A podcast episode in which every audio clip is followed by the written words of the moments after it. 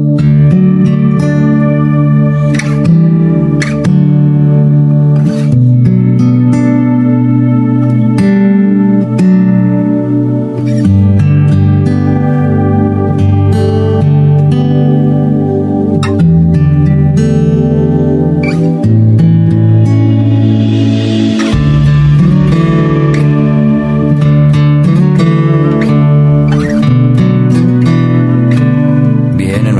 Reflexión en esta mañana. Seguimos con esta serie Cómo conocer la voluntad de Dios. Proverbios capítulo 15, versículo 22 afirma, cuando falta el consejo, fracasan los planes. Cuando abunda el consejo, prosperan.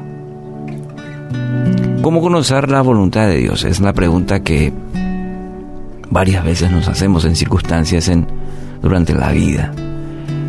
Y como ya mencionamos durante el transcurso de, esta semana, luego de meditar en la palabra de Dios, recuerde, recuerda, primero dijimos meditar en la palabra de Dios bajo guía del Espíritu Santo, es decir, la obra del Espíritu Santo como segundo aspecto importante en conocer la voluntad de Dios que mencionamos el día de ayer.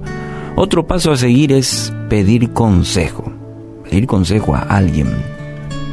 Y aquí es donde juega un rol importante la comunidad de fe, es decir, una iglesia, una iglesia local donde pueda encontrar personas en quienes apoyarse.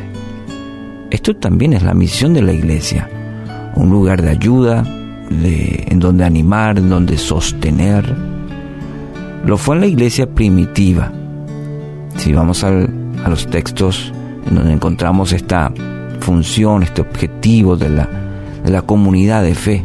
Es decir, no somos llaneros solitarios en la vida. Somos seres sociales y nos necesitamos. Y la iglesia primitiva es modelo que aún sigue vigente para nuestros días.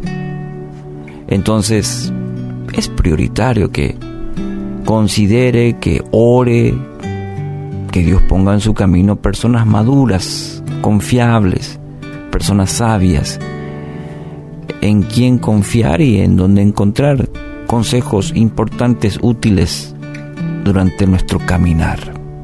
Hay momentos muy cruciales en donde uno necesita sacar lo que hay adentro, buscar un consejo equilibrado, sabio. Dios también nos habla y Dios también confirma sus planes por medio de otras personas. Es muy importante que tengan en cuenta esto. Siempre es sabio buscar consejo ante decisiones importantes.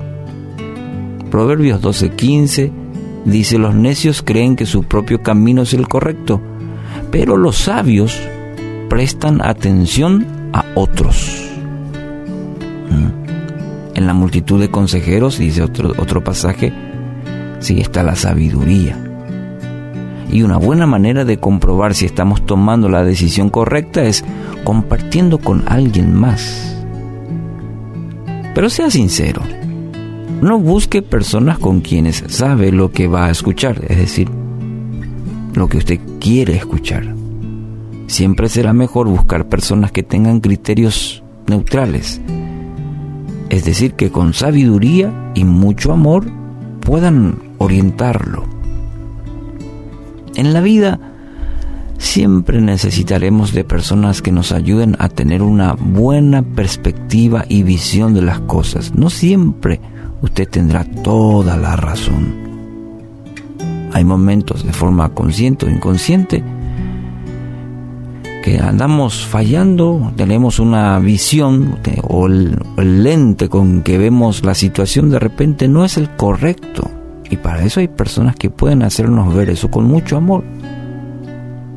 Es recomendable que tenga una lista de consejeros. ¿Cuándo fue la última vez que pidió ayuda? ¿Cuándo fue la última vez que pidió un consejo a una persona? Y quizás nos encontramos en una situación hoy y decimos si hubiese pedido consejo, no estaría en tal o cual situación. ¿Se da cuenta de lo importante que es? Pedir consejo. También es importante rendir cuentas. sabe que eso traerá muchos o grandes beneficios a su vida.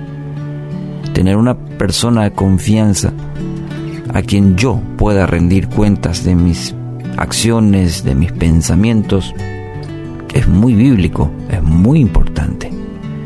Discernir la voluntad de Dios es algo que todos los creyentes deben y pueden hacer en una comunidad de fe.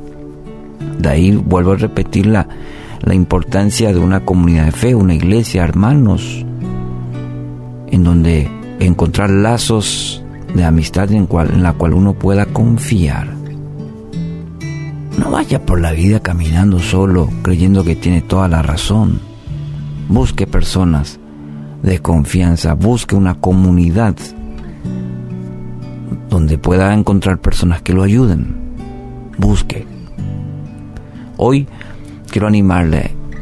Ore pidiendo a Dios que ponga personas, personas a quienes pueda acudir en busca de sabios consejos. Estas personas serán de mucha bendición a su vida. Tercer principio sobre cómo conocer la voluntad de Dios, busque consejos.